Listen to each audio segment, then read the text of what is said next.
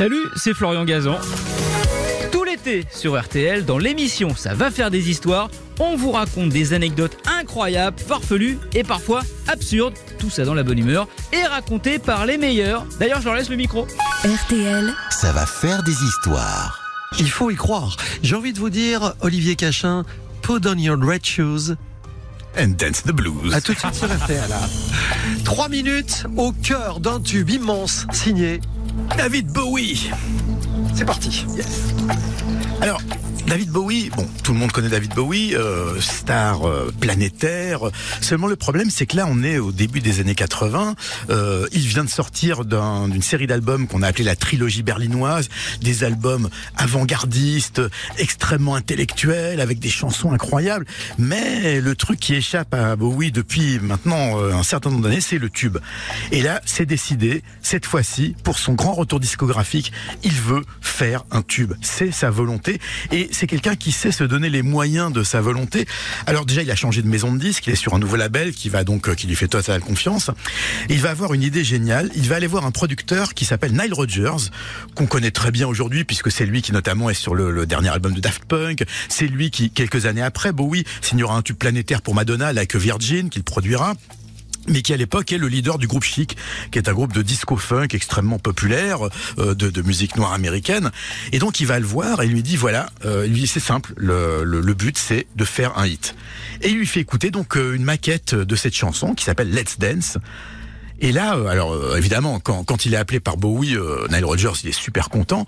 Mais quand il écoute le morceau, il fait mais qu'est-ce que c'est que ce truc? Parce qu'en fait, il faut savoir qu'au début, la première version euh, de cette chanson, donc les premiers arrangements qui ont été faits à la guitare acoustique par Bowie, c'est un morceau plutôt folk. Donc très lent. euh, et là, Nile Rodgers a dit plus tard, non mais là, attends, David, je t'explique, là on n'y est pas du tout. Là, c'est pas du tout le truc. Donc qu'est-ce qu'il va faire? Il va complètement transformer le morceau. Déjà, il va mettre, euh, il va faire sortir Bowie de sa zone de confort en lui présentant des musiciens avec qui il n'a jamais joué pour lui donner un autre son. Euh, et il va donc construire quelque chose qui va, il va accélérer le rythme. Déjà, il va changer complètement les arrangements. Il va lui donner cette, ce côté disco, disco funk euh, qu'on connaît aujourd'hui. Et ce qui est extraordinaire, c'est qu'il va, euh, pour pour ça, Bowie va complètement métamorphoser non seulement son son, puisque ça va être un nouveau son, mais aussi son look. Il se fait refaire les dents, il se fait teindre les cheveux en blond, il se déguise en gentleman farmer. Il va aller tourner le clip de cette chanson en Australie avec des aborigènes. Et le truc est incroyable, c'est que bon, il va l'enregistrer à Los Angeles, mais la première version qu'ils vont faire ensemble, euh, Nile Rodgers et David Bowie, ça se passe à Montreux, dans le studio de Montreux en Suisse. Et euh, très récemment, pour le, le, le Disquaire Day, le, jour, vous savez, où il y a le- les, les disquaires sont mis à l'honneur, ils ont ressorti il y a quelques années cette fameuse version démo de Let's Dance. Et donc, en, gros, c'est un petit peu David Bowie qui chante sur un morceau de chic. Hein, euh, c'est vraiment l'ambiance de ce, ce son très typique de Nile Rodgers de l'époque.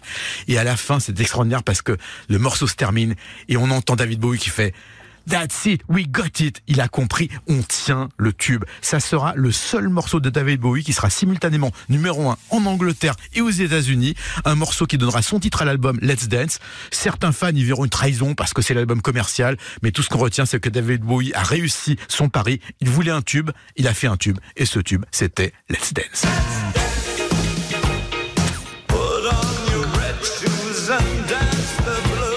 Olivier Cachin signera-t-il son premier tube dont ça va faire des histoires Merci d'avoir écouté cette histoire. Retrouvez tous les épisodes sur l'application RTL et sur toutes les plateformes partenaires.